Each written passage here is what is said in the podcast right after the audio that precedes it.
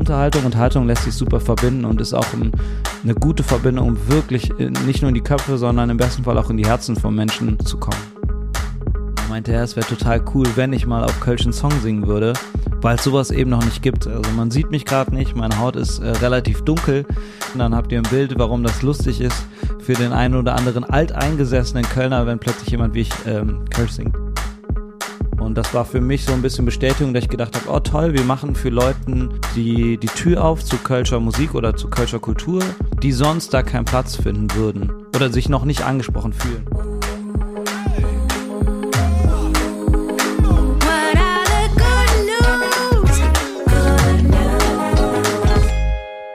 Hallo und herzlich willkommen zu einer neuen Folge von Weltaufgang, der Good News Podcast. Mein heutiger Gast macht Musik und da möchte ich mit ihm drüber sprechen. Der macht nicht irgendwelche Musik, der macht tatsächlich Kölsche Musik. Und bitte nicht jetzt gleich ausschalten, wenn ihr nicht aus Köln kommt oder sagt, Karneval ist gar nichts für mich.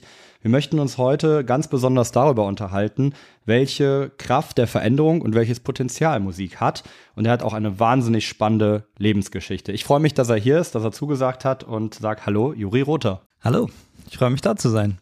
Juri, für die Menschen, die dich noch gar nicht kennen, vielleicht fangen wir erstmal so an. Wer bist du eigentlich?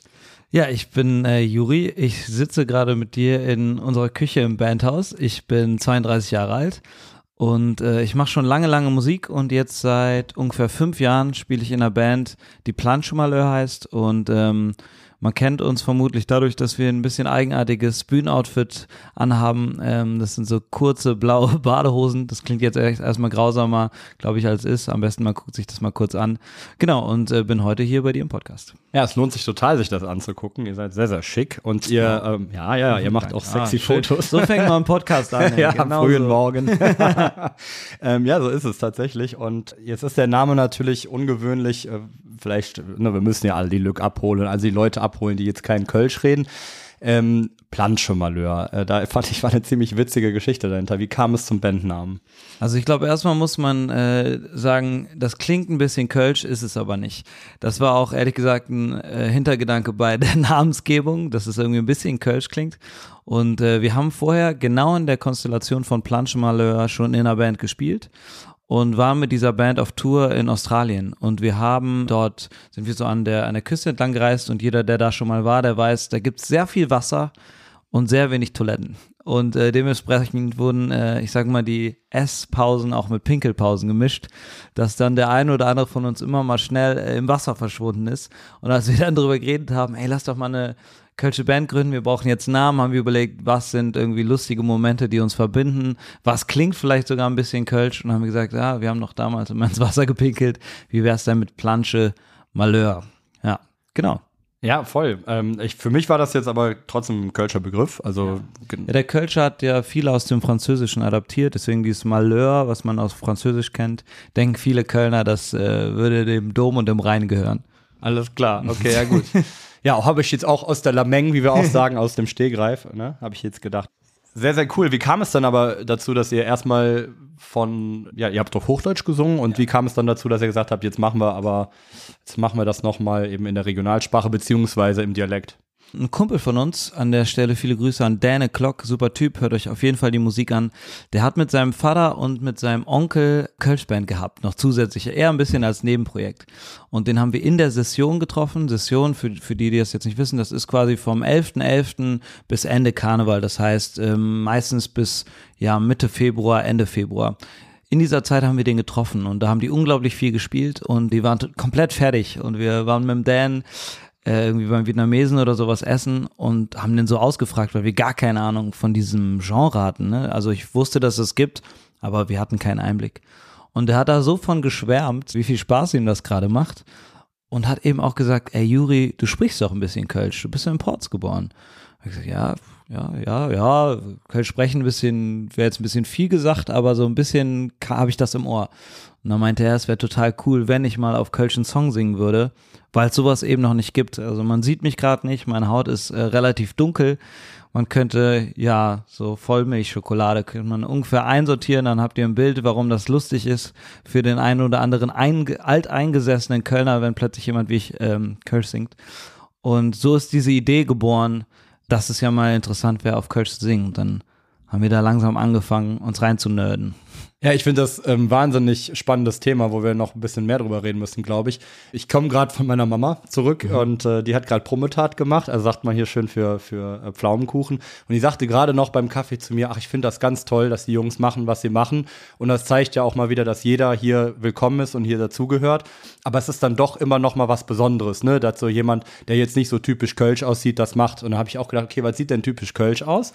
Ja, noch gibt es es. Es gibt noch dieses typisch Kölsch, aber ich hoffe halt, dass wir vielleicht mit so einem kleinen Sandkorn in dieser Bewegung sein können, dass sich das verändert. Ne? Uns ist klar, dass wir jetzt nicht als Band die Welt irgendwie mit einem Schlag verändern, aber vielleicht, und ich habe das Gefühl, dass es auch so ist, gibt es eben Leute, die vielleicht auch eine andere Herkunft haben als jetzt vielleicht auch Köln. Man muss ja auch gar nicht in Köln geboren sein, um sich als Kölner zu fühlen. Das bin ich eh nicht so der Typ, der da so für plädiert äh, vielleicht das sieht und denkt, ey, vielleicht äh, gucke ich das auch mal mit der kölschen Sprache. Oder und selbst wenn es nur so weit geht, ich habe noch nie Karneval gefeiert, aber ich traue mich jetzt mal äh, Karneval zu feiern, auch wenn ich nicht aus Köln komme, auch wenn mein mein kultureller Ursprung vielleicht woanders liegt, dass man vielleicht da was bewegen kann. So. Ja, absolut. Ich finde auch, äh, das macht Köln ein Stück weit auch besonders. Also ich denke mir, vielleicht muss man das auch noch mal ganz kurz erklären, wer, wer nicht hier wohnt ähm, in, in dieser Stadt oder wer noch nie sozusagen länger in Köln war, äh, Menschen, die zugezogen sind, gehören ja auch immer sofort dazu, heißen aber hier ja Immis, ne? Ja. Nur, dass Immis nicht für Immigranten steht, sondern für Imitanten, was ja an sich schon so ein bisschen eine Komik ja. in und, sich hat. Ja, und auch da ein bisschen historischer Wandel des, ähm, wir haben schon mit Leuten gesprochen, die so in den 80ern hierher gekommen sind, da war Immis schon ein bisschen negativ behaftet, das ist nur ein Immi, so ein bisschen in die Richtung. Und wir merken, dass es da auch einen Prozess gibt, dass es schon fast so ein bisschen liebevoll ist. Also wenn, keine Ahnung, jemand auf der Bühne steht und sagt, wie viele Kölner sind heute hier und wie viele Immis sind heute hier, dass das nicht so ist, die einen sind jetzt was Besseres als die anderen, sondern dass das eher was Schönes ist, dass man eben eigentlich woanders herkommt und sich halt hier so wohlfühlt, dass man sich eben auch mit den kulturellen Gegebenheiten anfreunden kann. Würdest du sagen, dass Köln tatsächlich auch eine tolerantere Stadt ist oder eine inklusivere Stadt als andere? Boah, das ist ein bisschen schwierig. Ich glaube, es gibt Teile von Köln, die das sind. Es gibt auch Teile, die das genaue Gegenteil sind, wie in jeder anderen Stadt auch. Ähm, ich glaube nur, dass es hier sehr viele Menschen gibt, die man zum Beispiel auch anhand von Wahlergebnissen in Köln ja sehen kann, dass hier die rechte Fraktion relativ schwach ist, was ich sehr begrüße. Und dementsprechend ja, es gibt auf jeden Fall den Versuch von von Prozess, von Wandel. Es gibt auch den Versuch von vermeintlich konservativeren Menschen da nicht zu bremsen, was ja auch irgendwie schon mal ein Weg ist. Aber grundsätzlich ähm, finde ich das schon, der Kölner redet gerne und am liebsten über sich selbst und auch würde gerne über sich selber sagen, wir sind die weltoffenste Stadt der Welt. Das würde ich so, glaube ich, nicht unterschreiben, aber es gibt total tolle Ecken und Menschen, äh, wo ich da 100% sagen kann, dass die dafür stehen können, was Köln vielleicht irgendwann mal wirklich ist. Ja, also ich kann das ähm, wirklich unterschreiben und ich finde, das ist zwar manchmal sogar, ich habe ja so ein bisschen so eine Hassliebe zu meiner Heimatstadt, das ist, äh, habe ich noch gar nicht gesagt, Köln ist natürlich meine Heimatstadt. Ähm, deswegen haben wir, glaube ich, jetzt heute auch noch eine gute Verbindung darüber zu sprechen, aber ich hoffe, wie gesagt, wir holen alle mit ins Boot. Ähm, aber ich finde tatsächlich, dass Köln ähm, ja von sich selber sagt, super weltoffen zu sein. Ich glaube, das liegt aber auch viel daran, dass es einfach relativ leicht ist, heutzutage äh, irgendwie ein Stück weit dazuzugehören. Also du musst ja eigentlich nur sagen, ich liebe den Dom und ich liebe Kölsch und zack bist du irgendwie einer von uns. Da ist einer von uns. Ich bin ein echter Kölsche Jung. Ja, ähm, wohingegen, wenn ich mal überlege, als ich in Hamburg äh, gelebt habe und studiert habe, äh, da war das dann so, da wurde ich dann acht Jahre lang gar nicht irgendwie auf der Straße angelabert, was ich jetzt nicht erstmal schlimm finde, aber dann kommst du irgendwann in so einen Rahmen, wo da muss mal jemand mit dir reden und dann so, sag mir halt, wer du bist. Und dann sagst du, ja. ja, ich bin Florian, wo kommst du her? Ursprünglich aus Köln, aber ich lebe seit acht Jahren in Hamburg richtiger Hamburger bist also nicht. Ja, ja. Und ja, das ist hier nicht so. Das muss, also das kann man, dieses Klischee, was man von Kölnern hat, so dass man alleine in die Kneipe geht und auf jeden Fall nicht alleine rausgeht, das stimmt tatsächlich. Äh, das, ich finde das toll. Es ist, ähm, der Kölner hat einen Größenwahnsinn auch in sich. Also eine gewisse süße Naivität und Größenwahnsinn, was ich total liebe. Aber ich kann auch verstehen, wenn einem das aus, auf den Sack geht. Also es, es gibt beide Seiten. Ich selber mag das sehr gerne. Ich glaube, daher kommt auch dieser bisschen eigenwillige Lokalpatriotismus, den ich jetzt zum Beispiel nicht so habe. Also ich bin jetzt nicht so der Typ, der Köln ist die geilste Stadt. Ich glaube, wenn ich irgendwo anders aufgewachsen wäre und Sachen erlebt habe, die ich hier erlebt hätte, fände ich die Stadt geil. Äh, ich habe hier einfach eine gute Zeit und deswegen mag ich Köln, aber ich würde das nicht in Vergleich jetzt mit anderen Städten ziehen wollen. Sehr diplomatisch, aber, aber ich bin total auf deiner Seite. Ich habe ja, wie gesagt, auch eine Hassliebe und ähm, ich muss sagen, was du gerade gesagt hast mit der Kneipe, man muss vor allem aufpassen, dass man nicht alles für bare Münze nimmt, weil das ist auch sehr oberflächlich. Das stimmt, das bringt es natürlich ein bisschen mit, ne? Wenn du schnell ins Gespräch kommst, kannst du halt nicht immer davon ausgehen, dass das dann auch in einem Deep Talk endet, der am nächsten Morgen immer noch seine Gültigkeit hat. Absolut. Und da ist dann wieder das Hanseatische vielleicht ganz gut. Die sagen dir danach dann so, dann sagst du, ja, aber ich finde, Hamburg ist die schönste Stadt der Welt. Und dann sagen sie, ja, erzähl mir was, was ich noch nicht weiß. Ne? Und das, das hatte auch eine Ehrlichkeit, ja. die vielleicht, naja, es hat alles Vor- und Nachteile, aber was jetzt äh, entscheidend ist, ist, äh, ihr, glaube ich, als Band Planche Malheur, ihr versucht euch sehr, sehr stark, oder versucht nicht, ihr engagiert euch sehr, sehr stark ähm, gegen alle möglichen Kräfte, die genau das eben kaputt machen. Dieses Weltoffene, der, den wahren Kern von dem, was du gesagt hast. Wie sind deine Erfahrungen Thema Musik? Also wie, wie, kommen, wie, wie schafft ihr das, mit Musik an Menschen ranzukommen? Für mich ist es die, die leichteste Form, weil es das ist, was ich ähm, am liebsten mache und vermutlich auch so am besten kann und wo ich die meiste Expertise und Erfahrung einfach habe, das beste Sprachrohr um Menschen zu erreichen. Ich merke auch, dass sich das in mir selbst verändert. Äh, mit anderen Kontext, früher bin ich total einfach auf die Bühne gegangen, weil ich Musik machen wollte. Jetzt schwingt da schon oft auch mit, dass ich wirklich was bewegen will und merke, dass das halt eine Art von Sprachrohr ist, auch meine Meinung auszudrücken. Das war früher nicht so. Früher war es eher so, ich will meine Emotionalität ausdrücken. Äh, das ist heute immer noch so, aber inzwischen merke ich auch, dass es eine Möglichkeit ist, noch mehr als nur Emotionalität, sondern auch eine Haltung auszudrücken, vielleicht ähm, sich zu positionieren und dass das ja auch ein Ursprung des Karnevals ist, dass man früher eben eigentlich Karneval gefeiert hat, um sich gegen die Besatzung zu wehren, um quasi das Gute in den Menschen zu fördern, um zu sagen, ey, pass auf, auch wenn das Leben scheiße ist, wir ziehen jetzt hier durch und wir feiern, dass es uns gibt und so weiter. Und sich auch über den Krieg lustig gemacht wurde, um den Krieg zu entschärfen. Das heißt, dieser politische Hintergrund, den probieren wir als Band irgendwie mit aufzunehmen und dadurch was zu bewegen und sehen auch, dass das zum Teil funktioniert. Also wir haben letztens im, im Gloria-Theater gespielt und ich habe da mal so ins Publikum geguckt und mich danach auch mit den Leuten unterhalten und habe gemerkt, okay, wir haben mehrere schwule, lesbische, lebende Pärchen auf Konzerten. Wir haben Leute mit anderer Hautfarbe auf, de, auf unseren Konzerten und das, wenn ich bei anderen Bands bin, sehe ich das öfter noch nicht. Und das war für mich so ein bisschen Bestätigung, dass ich gedacht habe, oh toll, wir machen für Leuten die, die Tür auf zu Kölscher Musik oder zu Kölscher Kultur die sonst da keinen Platz finden würden oder sich noch nicht angesprochen fühlen. Vielleicht ändert sich das ja im besten Falle noch. Und das war für uns eine total schöne Erkenntnis zu sehen, ah, wir bewegen wirklich gemeinsam mit Leuten was. Das sind nicht nur wir als Band, die was bewegen, sondern unser Publikum und wir ist ein Ding, was zusammen probiert, was zu bewegen und wir haben die Türen komplett offen für jeden Menschen. Finde ich sehr schön, weil ich das Gefühl habe, dass das bei vielen Initiativen so ist. Wir beim Good News Magazin versuchen das auch zum Beispiel, dass wir viel mit der Community im Austausch sind. Ich frage mich jetzt aber schon im Detail nochmal, wenn wir das runterbrechen, was du gerade gesagt hast, wie viel hat das zu tun mit vielleicht einfach Repräsentanz? Also, also dass Leute sagen zum Beispiel, ach, ich sehe mich in dir wieder, ich erkenne mich in dir wieder. Oder erstmal bis dahin, was, was denkst du? Äh, bestimmt, also es, es kommt schon vor, ähm, ich kann mal ein Beispiel nennen, wir haben mal in Hamburg gespielt als Vorband und danach kam ein großer, schwarzer, junger Mann auf mich zu äh, und mein, äh, meinst du mir, ey, dieser Song Heimat, den du gesungen hast, den fühle ich komplett. Ich heiße Rudi. Und ich dachte so, ja, alles gesagt. Also so, äh, es gibt, glaube ich, viele Menschen, wie, vielleicht nicht wie mich, jeder Mensch ist unterschiedlich, aber vielleicht mit einem ähnlichen Background, die sowas gebraucht haben eventuell oder sich freuen, dass es sowas gibt. Und man redet ja immer gerne von ich sag mal, Spiegel der Gesellschaft und so, dass Köln oder der Karneval Spiegel der Gesellschaft ist, ist es ja ehrlich gesagt nicht. Also geh einmal durch die Hohe Straße in Köln, das ist der Spiegel der Gesellschaft. Und dann geh mal in eine Kölsche Kneipe, die sieht anders aus als die Leute, die auf der Hohe Straße sind. Als ein Beispiel. Und ich glaube, dass wir uns da noch weiter öffnen können und hoffe natürlich, dass Leute was in mir entweder als Person oder als Bühnenfigur oder in den Texten wiederfinden, was sie berührt und womit die sich identifizieren können. So wie das bei mir, ich bin ja auch Fan von anderen Bands. Also ich habe das ja bei anderen auch, wo ich so denke, boah, geil, mit der Person kann ich total was anfangen. Ja, total. Aber da muss ich mal noch mal eine Frage stellen, die mir persönlich immer auch ein bisschen wehtut äh, zu stellen oder auch zu hören.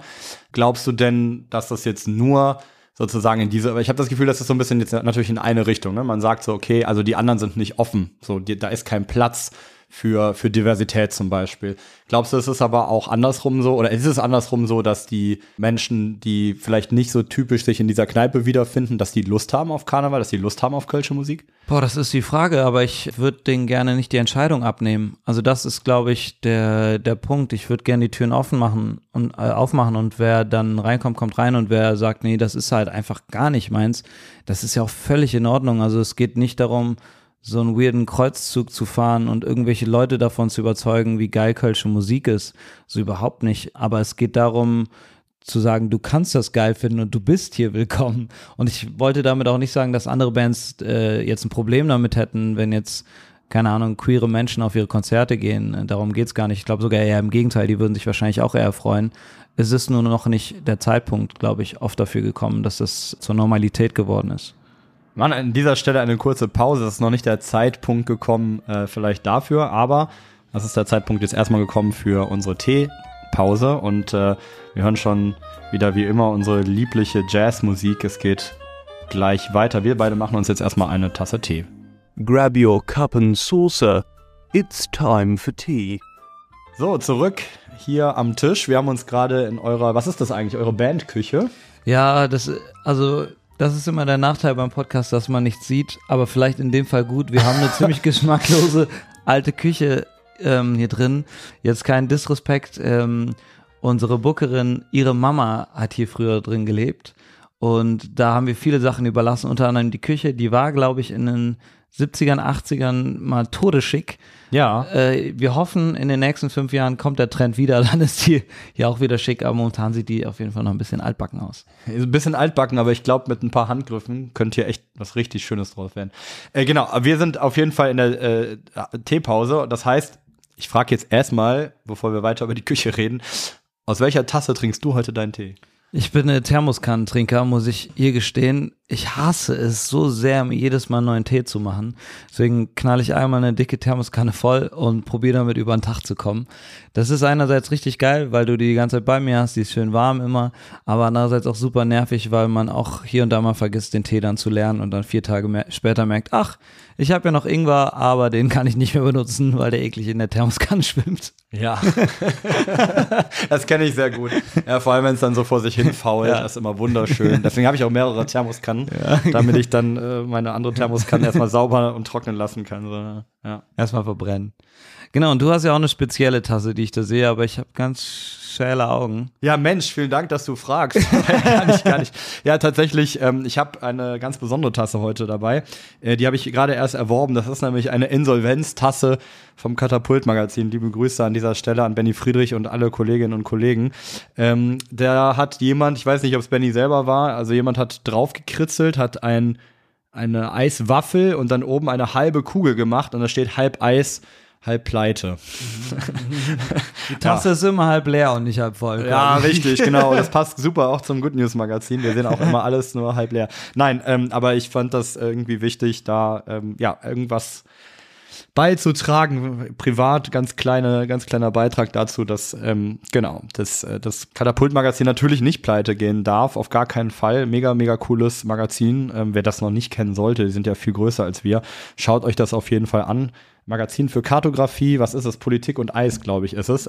Geile Mischung auch. Ja, also wunderschön, sehr, sehr cooles Team, interessante, spannende Themen, erhellende Fakten. Und äh, ja, und das ist momentan einfach so, dass es allen möglichen Magazinen sch schlecht geht. Wir haben jetzt gesehen, Titanic ist ja jetzt auch ähm, insolvent gegangen und es gibt viele weitere, die, die Probleme haben. Und deswegen an dieser Stelle natürlich ganz schamlos auch Eigenwerbung. Also helft nicht nur dem Katapult-Magazin, sondern auch wir beim Good News Magazin leben von vor allem Abonnements. Also wenn ihr noch kein Abo habt, wir haben ein super wunderschönes neues Printmagazin, dann bitte, bitte Geht zum Buchhändler eurer Wahl oder ins Internet auf unsere Webseite goodnews-magazin.de und bestellt ein Abonnement und unterstützt uns und vor allem die tollen Menschen, die bei uns arbeiten, viele davon tatsächlich ehrenamtlich. Juri, es geht aber um dich. Äh, jetzt habe ich diesen Blog einmal reingemacht. Ich habe gelesen, was ich ganz spannend fand, dass du äh, panamaische Wurzeln hast. Stimmt das? Das stimmt, aber ähm, ich habe da gar keinen Bezug zu. Ich bin so in Köln geboren und ich spreche nur Deutsch und Kölsch. Und. Kölsch auch ehrlich gesagt nicht im Alltag. Aber es ist lustig, weil äh, natürlich viele wollen immer wissen, wo ich herkomme. Und ich sage dann immer ja aus Deutschland und dann sagen, ja, nee, Aber wo aber kommen so Sie denn wirklich her? Und dann sage ich ja aus Köln und dann Wo kommen Sie denn wirklich, ja, aus wirklich Ports her? Ja, ja, und- äh, und macht das so lange, bis die Person so merkt, ja, das ist dann halt wohl so.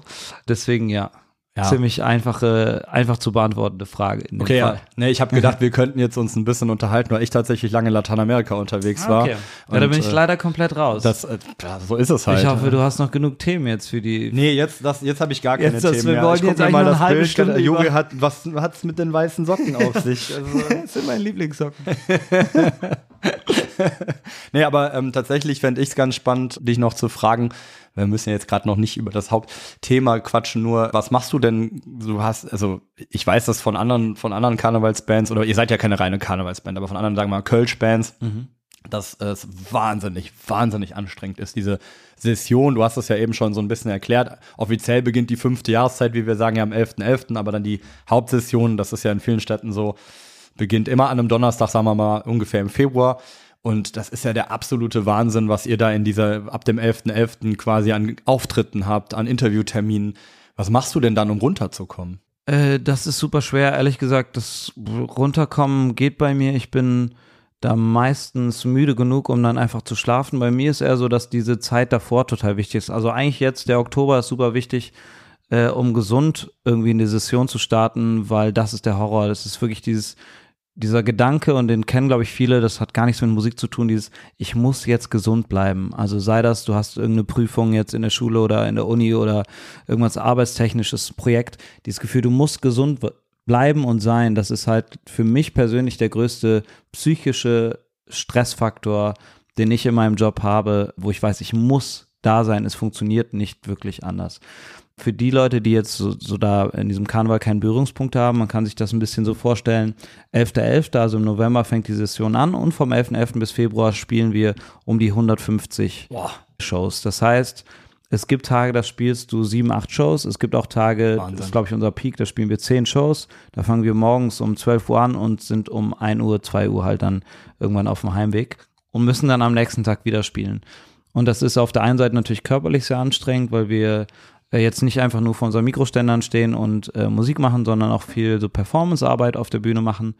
Auf der anderen Seite aber auch eben diese psychische Anstrengung von gesund bleiben, aber auch, du hast die ganze Zeit Geräuschkulisse um dich rum, du redest danach mit Leuten, du willst natürlich den Leuten auch irgendwie einräumen, dass sie ihre Zeit haben, sich äh, vernünftig zu unterhalten. Das ist auf der einen Seite unglaublich schön, weil du dieses Klassenfahrt-Feeling im Bus hast, ne? Du bist immer mit deinen, in dem Fall, wir sind ja nicht einfach nur eine Band oder eine Firma, wir sind ja auch einfach Freunde. Du bist mit deinen Freunden und deiner Crew und so unterwegs, aber auf der anderen Seite eben auch scheiße anstrengend. Ja, Wahnsinn. Ich stelle mir gerade vor, dass schon nach einer durchzechten Nacht oder nach einer Party, da bin ich meistens zum Beispiel schon mal heiser. Wie machst du das denn dann? 150 ich, also ich trinke äh, eigentlich fast gar nicht. Also ich trinke vielleicht drei Kölsch in drei Monaten in dieser Zeit und dann noch eher so höflichkeitshalber, weil ich jemand das nicht abschlagen möchte. Aber ich trinke nicht, ich esse keine Säure, esse und trinke keinen säurehaltigen äh, Lebensmittel, beziehungsweise ich probiere es arg zu reduzieren. Ich habe die ganze Zeit meine Thermoskanne dabei, mein Schweiß riecht schon nach Ingwer. äh, das ist super ekelhaft. Also das, ich bin echt kein disziplinierter Mensch, also ich bin echt nicht gut eigentlich da drin, aber da in den letzten fünf Jahren musste ich das lernen, weil ich gemerkt habe, es geht nicht anders. Also du musst deine Stimme haben. Ich rede nicht im Bus normalerweise. Also es gibt leider so ein paar Sachen, die man gerne machen würde und die ganze Zeit irgendwie Scheiße reden im Bus. Das ist leider nicht drin zwischen den Konzerten. Ich ja nicht. Das ist ja der Wahnsinn. Heftig. Das klingt für mich sehr diszipliniert. Apropos Disziplin, ich würde gerne auch meine Disziplin einhalten und sagen, wir gehen jetzt mal raus aus der Teepause. So, ähm, Juri, wir waren eben vor der Teepause stehen geblieben bei dem Thema, dass du gesagt hast, ähm, man muss mal gucken, ob die Menschen schon bereit sind, ob äh, auf der einen Seite ne, äh, vielleicht langsam die, die Publika ist. Ich glaube, die Mehrzahl vom Publikum ist Publika, ne? Ich habe keine Ahnung. Schneiden wir sonst was Neues rein. Publikumse, genau, ob die schon bereit sind, äh, sozusagen ähm, für mehr Diversität auf der Bühne und andersrum auch, ob es mehr Diversität bald äh, hoffentlich in bei verschiedensten Bands ähm, gibt. Und du hast aber so den wunderschönen Satz gesagt, ich möchte den Menschen diese Möglichkeit einfach offen halten. Jetzt wollte ich dich aber noch mal ein bisschen ärgern, oder was heißt nicht ärgern, aber noch mal drauf rumreiten. Du hast ja gerade von diesem, von dieser Begegnung erzählt mit dem Mann. Wo war das noch mal? dieser große Mann, du sagst, der große schwarze Mann, der gesagt hat, ich heiße Rudi. In Hamburg. In Hamburg, ja. Ja. Und ähm, ich meine aber, du hättest irgendwo, ich meine, das gelesen zu haben, war das im Stadtanzeiger, ich will nichts Falsches sagen, dass du dann gesagt hast, habe ich aber selber ganz kurz gedacht, so, hups, äh, hätte ich, dich hätte ich jetzt auch nicht per se Ja. irgendwie als Kölner abge, abgestempelt. Ja, da, also das habe ich ehrlich gesagt immer mal wieder, dass man natürlich selber seinen Schubladen in der Birne hat, so dies. Und da, ich meine, es geht ja überhaupt nicht um diesen eigenartigen Zeigefinger hochzuheben und auf andere Leute zu zeigen, äh, du musst jetzt offen sein. Man muss da bei sich selber anfangen. Und ich, wenn ich das jetzt auf mich beziehe, habe ich das super oft. Also wie andere Menschen auch. Es geht, glaube ich, nur darum, das zu reflektieren, anzuerkennen, äh, drüber zu schmunzeln und es beim nächsten Mal probieren, irgendwie nochmal anders zu sehen und seinen Blickwinkel auf Dinge zu ändern. Und ähm, das, das gelingt mir mit der Zeit immer besser, sage ich mal. Ja, voll, absolut. Und ich, ich kann mir da so ein bisschen äh, mitfühlen, weil ich zum Beispiel bin, ja, also wenn Leute mich sehen, würden sie sagen, sofort weiß und würde nicht, überhaupt nicht irgendwie, äh, ne, ich hatte sozusagen nie das Problem, dass ich nicht, wie man das dann in der Fachsprache nennt, passe sozusagen. Ähm, aber mein Vater kommt aus Sizilien. Viele Leute sind da wirklich, also ne, haben de- deutlich dunklere Haut. Zum Beispiel hätte auch ganz anders kommen können. Ähm, ich bin in der Schule wegen meines Nachnamens alleine schon immer, da war ich immer nur der Spaghetti-Fresser und so. Und ich denke mir auch in meinem, ja, auch in meinem Umfeld, ähm, gerade so was diesen Kölner Kontext angeht, also vielleicht liebe Grüße an eine Schulfreundin, eine gute Schulfreundin meiner Schwester, die Sonja, ist zum Beispiel auch, er hat einen Papa, ich glaube, sie weiß noch nicht mal genau, wo der herkommt, irgendwo aus Afrika. Ja, und sie ist halt immer die große Überraschung, weil sie kann noch nicht mal, sorry Sonja, besonders gut Standarddeutsch reden, ja, sondern das ist immer, immer nur Kölsch am Schwade sozusagen. Und das ist natürlich immer so ein, so ein Bruch mit diesen Schubladen, wie du gesagt hast, ja. Ja. Und ich finde das aber ganz spannend. Oder mein eigener Vater, der dann immer so Kölsche, ne, der redet ein bisschen wie, wie Trapattoni, aber dann immer so Kölsche Begriffe reinstreut. Das ist schon für viele echt immer eine Überraschung. Aber ich wünsche mir, dass es irgendwann diesen Punkt gibt, wo die Leute dann sagen, ach, guck mal, witzig, aber nicht mehr sagen, meine Güte, und äh, jetzt, jetzt müssen wir dich irgendwie besonders hervorheben. Wie ist das, wie ist da deine Erfahrung? Ach, ich finde ja weiterhin, dass das eine Überraschung sein kann, aber es sollte eine positive Überraschung sein und im besten Fall irgendwann halt gar keine mehr. Aber das, ich glaube, wir sind inzwischen an einem Punkt, auch als Band ankommen, wo uns viele Leute in Köln irgendwie wahrgenommen haben. Das heißt, die haben sich langsam daran gewöhnt, dass ich Kölsch spreche oder auf der Bühne jedenfalls Kölsch singe, sagen wir mal so. Und äh, dass vielleicht, wenn jetzt jemand nach mir kommt und sei es, ist das ein Mann, eine Frau, die jetzt nicht dem äh, Urbild des Kölners entspricht, vielleicht ist schon ein bisschen anderes, die Leute schon ein anderes Gefühl haben, weil sie denken, ah ja, der Juri sieht ja auch so ein bisschen so aus und vielleicht kommt danach noch jemand, noch, noch jemand. Deswegen, meine Erfahrung ist, dass die am Anfang sehr perplex waren, als wir angefangen haben, Musik zu machen, dass sich inzwischen die meisten aber sehr schnell dran gewöhnt haben und auch eher ein, äh, eher ein positives Feedback war von, ah, ich finde das cool, dass du das machst. Viele Leute haben noch nicht so ein richtiges oder haben manchmal ein bisschen Probleme in der Kommunikation, das auszudrücken, dass man dann so schon das Gefühl hat, ja toll, äh, wir kommen sogar mit, äh, mit ihm klar. Also so, und da denke ich mir, so, ah, das geht gerade in die falsche, Richtung. ja.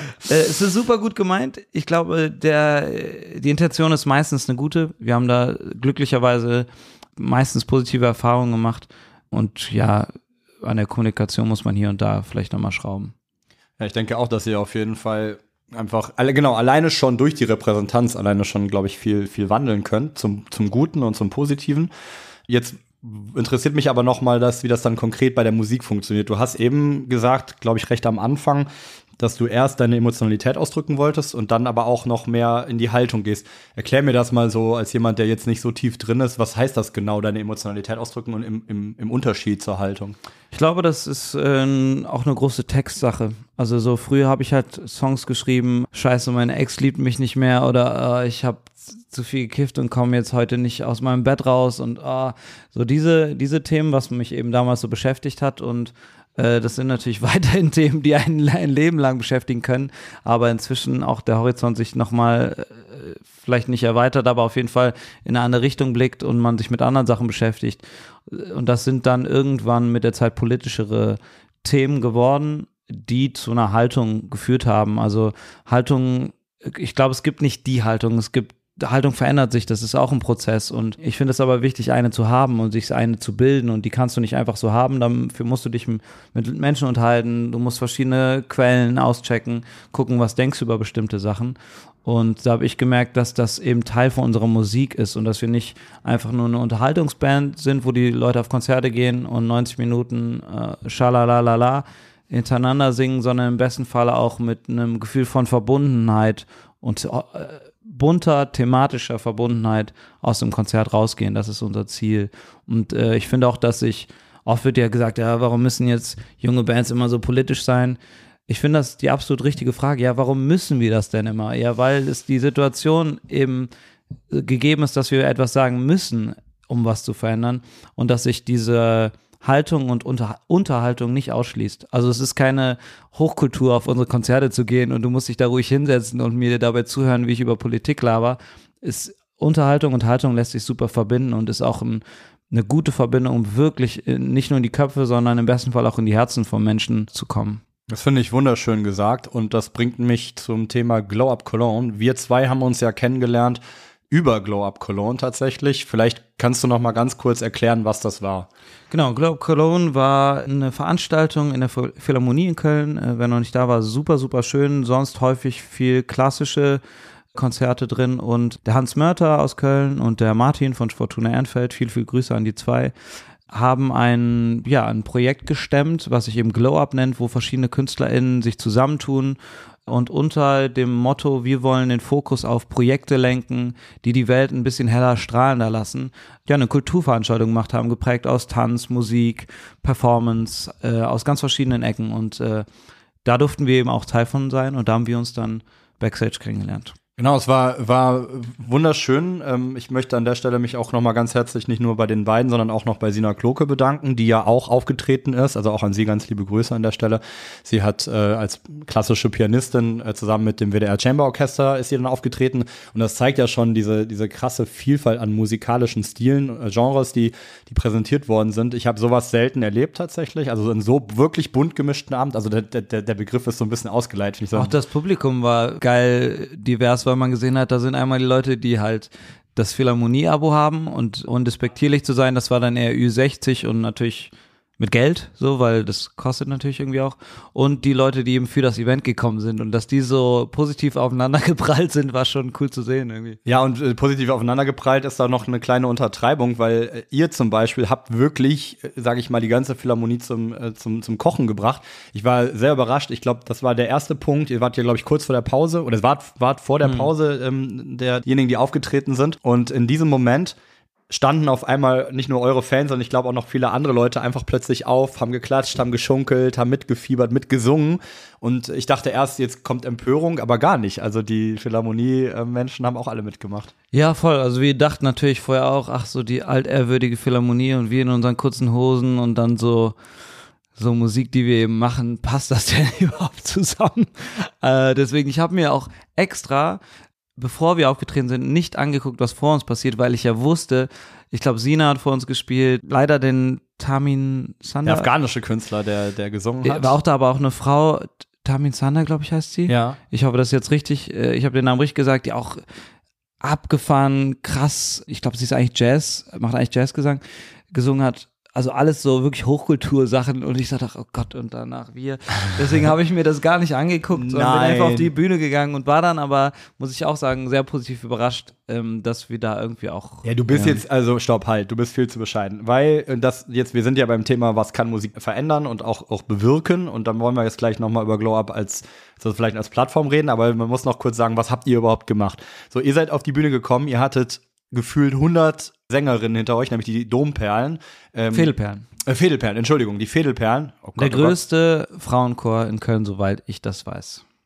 Unglaublich cool. Ich war überrascht, dass ich die noch nicht kannte und ich habe mir direkt danach gesagt, ich muss mir auf jeden Fall ein bisschen mehr anschauen, was die, was sie, was sie machen, die Fädelperlen. Die standen im Hintergrund. Ihr kommt er, er sagt das ja die ganze Zeit schon in kurzen Hosen, also das Bild müssen sich jetzt alle angucken. Ihr kommt in kurzen Hosen auf die Bühne und äh, singt einen und performt einen ganz besonderen Song. Genau, der heißt Heimat. Das ist äh, ja was zum Schunkeln und das ist somit unser erster Song, den wir als Planche Malheur released haben. Und da geht es ein bisschen ja, um, um, um meine Geschichte in, in, in Köln, wie ich hier aufgewachsen bin, dass ich auf der einen Seite als Kind total gerne Karneval gefeiert habe, auf der anderen Seite aber mich äh, nie wirklich zugehörig gefühlt habe, immer so das Gefühl hatte, ich habe es ja glaube ich auch auf der Bühne gesagt, so ein bisschen wie so ein Alien, was auf der einen Seite dazugehört, auf der anderen eben nicht. Und der Song genau für diese Menschen ist, die dieses Gefühl kennen. Und habe ihm auf der Bühne gesagt, dass ich mir wünsche, dass wir zusammen äh, eine, eine Zukunft gestalten, wo Kinder dieses Gefühl nicht mehr kennen von, von Ausgrenzung oder von, dass man eben nicht so dazugehört. Und ähm, als ich das ausgesprochen hatte, hatte ich so ein bisschen dieses bisschen Angst, ob da die Leute jetzt auch so wirklich mit mir gehen, aber ähm, die Resonanz war total schön und es war ein total schönes Gefühl zu sehen, dass man da die richtigen Leute angesprochen hat. Und die Fädelperlen haben im Refrain den natürlich mitgesungen. Und wenn dann, äh, ich glaube, es waren 45 bis 50 Frauen, die wirklich toll singen können, hinter einem stehen und dann da so äh, mitpowern, das, genau, es war für uns auf jeden Fall auch ein Gänsehautmoment. Genau das Wort hätte ich auch gewählt. Also es war wirklich, ich saß im Publikum und habe gesagt, Gänsehaut-Moment. Also ich muss mal ganz kurz aus diesem Text zitieren so ein bisschen und den natürlich auch übersetzen. Du hast in einer Zeile schreibst du für die Schwarze zu Wies, also für die Schwarzen zu Weiß, für die Wiese zu Schwarz, für die Weißen zu Schwarz. Doch ich mach, äh, ich mach der Gedanke, ich stand zwischen der Stühle, also ne, ich mach, mach dir Gedanken, ich stehe zwischen den Stühlen und dort kann ich tanzen, aber zwischen den Stühlen kann ich tanzen. Und dann heißt es im Refrain, ich bin hier zu Hus, also ich bin hier zu Hause, ich blieb am Ring, ich bleibe am Rhein ich brauche nicht mi, also ich brauche nicht mehr, aber trotzdem freue ich mich jeder Junge, wo küsst du her? Also trotzdem fragt mich jeder Junge, wo kommst du her? Und ich muss sagen, als du das gesungen hast, als ihr das gesungen habt, dann das Publikum aufstand, mitgewippt hat, die Fädelperlen im Hintergrund, das war schon, das war schon echt ein krasser Moment. Und dann deswegen auch wieder so ein bisschen die Frage an dich, ja, die Kraft, das Potenzial der Musik, was macht das mit Menschen? Ich glaube, dass das ehrlich gesagt eine gegenseitige Berührung ist. Ich hoffe natürlich mit den Texten, die du da jetzt vorgelesen hast, irgendwie ja Leuten was von mir mitzugeben. Aber ich merke auch, dass das andersrum der Fall ist. Und das muss, glaube ich, auch dem Publikum bewusst sein, dass auch der Weg in die andere Richtung auf die Bühne stattfindet. Also auch wir sind berührt von dem Publikum in verschiedener Art. In dem Falle total positiv, dass man merkt, ah, es geht irgendwie in eine richtige Richtung. Anscheinend können Leute das teilen, was wir da auf der Bühne macht. Andererseits kriegen wir natürlich danach auch Feedback und bei einem Konzert, das war nicht dort, aber das möchte ich einmal kurz erzählen, weil ich glaube, dass das wichtig ist, um auch den den Spiegel zu bilden von nicht nur die Band berührt, die das Publikum, sondern auch das Publikum die Band, kam eine Frau zu uns oder äh, optisch eine Frau zu uns, äh, biologische Frau zu uns, die zu mir sagte, äh, Juri, ich fühle mich normalerweise total wohl auf euren Konzerten, es gab noch heute einen Moment, da habe ich mich richtig unwohl gefühlt. Da hast du gesagt, und die Männer singen oh und die Frauen singen ah und ich bin non-binär und konnte mich gerade nicht zuordnen. Und in mir kam sofort auch dieses, ja, okay, aber das ist nicht mein Scheißproblem. In meinem Kopf habe ich natürlich nicht gesagt, so. Das habe ich dann runtergerückt, gedacht, okay, Moment, Juri, äh, überleg erstmal. Hab gesagt, ey, danke für dein Feedback, ich muss darüber nachdenken und so und habe sie dann äh, später bei Instagram gefragt, was wäre denn dein, also wie würdest du so eine Situation am besten lösen, weil an sich ist ja cool, dass mal hier jemand hochsingt, da tief. Und dann sagt sie so, ja, sag doch einfach, und jetzt singen hier Leute hoch und jetzt singen ja, linke Seite, rechte Leute Seite. tief. Also, ja. Und er sagt so, ja, es ist für mich so ein minimaler Aufwand. Und dieses eigenartige Argument, so, ja, wo fangen wir dann an, wenn wir jetzt auf jeden eingehen? Ja, okay, das ist so ein minimaler Aufwand. Und selbst wenn nur diese eine Person sich dann wohler bei einem Konzert fühlt, dann ist das gegeben. Damit will ich sagen, diese Berührung von Musik geht, ist in beide Richtungen möglich, was zu verändern. Ja, wunderschön und ein wahnsinnig greifbares Beispiel dafür, dass man tatsächlich, wenn man die Emotionen mal so ein bisschen runter, ne, wenn sie nicht so ganz gerade so hochkochen und wenn man das mal nüchtern betrachtet, oft ganz simple Lösungen dann doch für diese hohen, komplexen Fragen da sind. Vielleicht noch mal ganz kurz aber zu Glow Up Cologne zurück, mhm. weil ich das eben ganz spannend fand wir haben ja, das muss man für die Transparenz sagen, ist aber ja auch jetzt irgendwie kein Geheimnis, sieht man ja auch bei uns. Wir haben ja als Good News Magazin, als Medienpartner sehr gerne dafür, dafür sozusagen Werbung gemacht und haben bei uns, vor allem bei Instagram und per Artikel auch nochmal für die Veranstaltung geworben und zu sagen, Leute, kommt da hin. Jetzt könnte man aber ja sagen, gut, das war für einen guten Zweck. Also der, der, ganze, der ganze Abend ähm, ging drei Organisationen zugute. Äh, Medico Mondiale war unter anderem mit dabei, ähm, Unlabel war mit dabei. Äh, ich muss gleich, muss gleich noch mal ganz kurz äh, in mich gehen. Ich, den dritten reiche ich gleich noch nach. Jetzt würden ja normalerweise die Leute sagen, ja gut, was ist da jetzt so neu dran? Das ist einfach eine Benefizveranstaltung gewesen. Ganz so war es aber ja irgendwie nicht. Was, wie würdest du das beschreiben? Boah, ich glaube allein die Mischung an Künstlern, die auf der Bühne äh, standen, haben das schon sehr einmalig gemacht. Plus der Rahmen, also die Location äh, macht natürlich auch nochmal sehr, sehr viel aus. Plus nicht nur die Leute auf der Bühne sind sehr divers, sondern das Publikum auch. Äh, ich kann mich persönlich jetzt auch an keine Veranstaltung erinnern, wo das so der Fall war. Das muss man schon sagen. Das war schon, war schon sehr einzigartig. Ja, würde ich nämlich auch unterschreiben und ich finde, das war so ein bisschen, also ja, ich meine, es ist erstmal nicht schlimm, eine Benefizveranstaltung zu machen. Ja, ich sehe da auch ehrlich gesagt überhaupt keinen, also dieses Jahr, das machen gibt's voll oft, ja, im besten Falle gibt es das sehr oft, ja. Ja, ja, genau, ich glaube, die, ich glaube, ich glaube, die, die Idee dahinter, aber das fand ich eben das Besondere daran, war, Hans Mörter hat es ja eben schon äh, genannt, ist ein bekannter Pfarrer aus Köln, der ähm, sich schon, glaube ich, sein Leben lang irgendwie einsetzt für, für benachteiligte Personen, für Menschen, denen es nicht so gut geht. Und auch sehr radikal ist, das finde ich auch äh, sehr, sehr gut. Der eine, der lässt so ein, ich bin nicht so ein riesiger Kirchenfreund und der lässt so kirchliche Diplomatie sehr gerne beiseite und sagt einfach, was er denkt und knallt das auf den Tisch. Und das gefällt mir an dem sehr, sehr gut. Dass der wirklich sehr menschlich einfach ist und sich auch ausdrückt. So. Ja, absolut, genau. Und, und aber die Idee war, glaube ich, so ein bisschen zu sagen, auch das holen wir so ein bisschen aus der staubigen Kiste, weil viele Benefizveranstaltungen eben doch also es ist ja jetzt nichts Besonderes erstmal, dass man ein Konzert hat und dann kommen Bands und dann werden Spenden gesammelt, ähm, sondern ähm, ich glaube, es geht so ein bisschen um die Würde. Es geht so ein bisschen darum, dass es eben nicht nur die typischen PhilharmoniegängerInnen waren und dann man gesagt hat, okay, und jetzt reden wir über die armen Kinder in Afrika zum Beispiel, sondern es ging eben ähm, aus einer sehr empowernden Position heraus. Vielleicht war auch das eine vielleicht sogar schon so ein bisschen zu experiment, äh, experimentell, aber das ist ja das Wunderschöne, dass man sich ausprobiert und äh, vielleicht noch mal jetzt zurückgespielt, ähm, glaubst du, das ist eine gute Plattform, um mit Musik auch noch mal Menschen zu erreichen und vielleicht auch eine Veränderung hervorzurufen?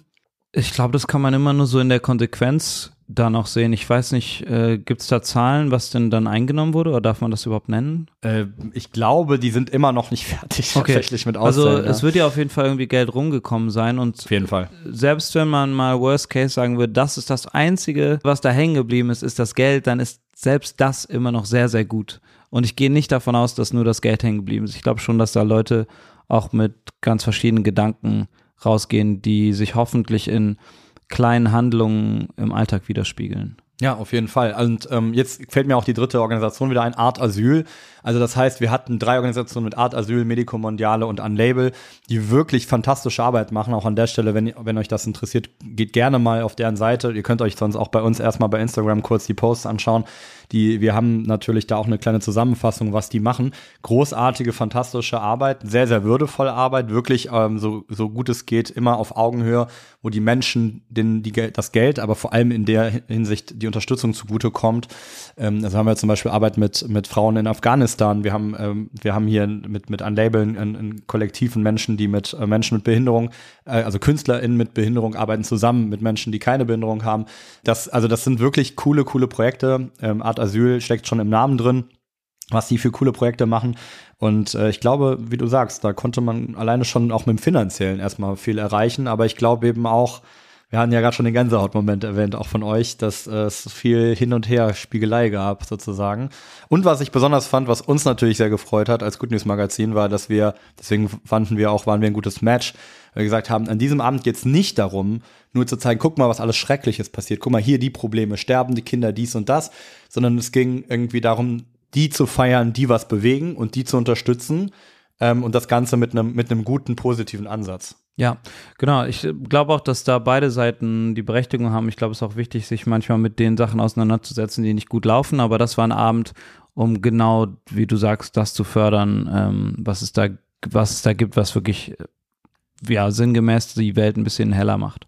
Ja, und der Grund, warum ich das nochmal erwähnt habe, ist einfach, ähm, weil das ist ja auch so ein bisschen unser Ansatz, dass wir sagen, absolut hat das Negative und das, ne, also es gibt ja zum Beispiel im Journalismus diesen, diesen etwas trockenen Ausdruck, aber die Selbstreinigungskraft der Demokratie. Ich muss natürlich Dinge ansprechen, die schieflaufen, sonst kann sich die demokratische Gesellschaft nicht dagegen äh, aufbäumen. Aber was wir halt erleben ist, wenn du immer nur das Negative rauspickst, dann werden die Leute irgendwann verrückt, sie ziehen sich zurück. Wir kennen das wahrscheinlich alle, wir isolieren uns, wir haben das Gefühl, Weltschmerz, ich kann nichts machen. Und das fand ich jetzt, da sehe ich jetzt die Parallelitäten zur Musik und auch zu dem, was ihr macht, weil, und auch finde ich ehrlich gesagt, auch wie du Interviews gibst. Ähm, wenn ich jetzt immer nur hingehe und sage, ah, Rassismus und das ist passiert, ähm, klar ist das wahnsinnig wichtig, aber dann hast du verschreckst halt auch wahnsinnig viele Leute und ich habe das Gefühl, dass du das sehr sehr klug auf eine Art machst, dass du halt Menschen auch das Gefühl gibst, ich darf über meine Position nachdenken oder über das, was ich getan habe, aber trotzdem muss ich mich nicht wie der letzte Idiot fühlen. Ja, ich glaube auch da, dass ich bin inzwischen zum Glück über 30 und habe da so meine Fehler auch gemacht, auch im, in Interviewführung und ich glaube, da mh, mm, ist es für jeden Künstler und jeder Künstlerin natürlich wichtig, den Weg zu finden, wie man das machen möchte. Und ich habe äh, gemerkt, dass ich eben nicht der Typ bin, der die ganze Zeit in irgendwelche Richtungen Mittelfinger verteilt, auch wenn das natürlich manchmal in einem steckt und das emotional manchmal gerne machen würde.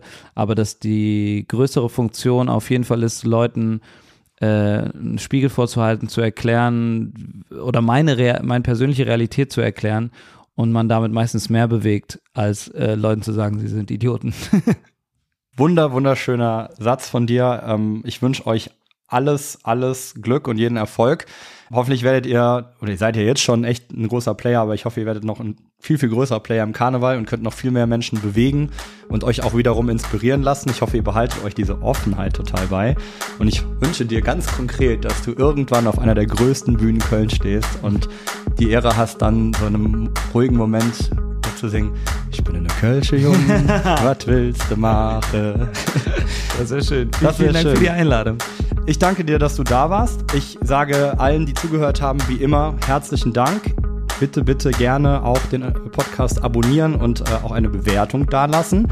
Und dann freue ich mich, wenn ihr beim nächsten Mal wieder einschaltet. Dankeschön, Juri. Sehr, sehr gerne und hoffentlich bis bald.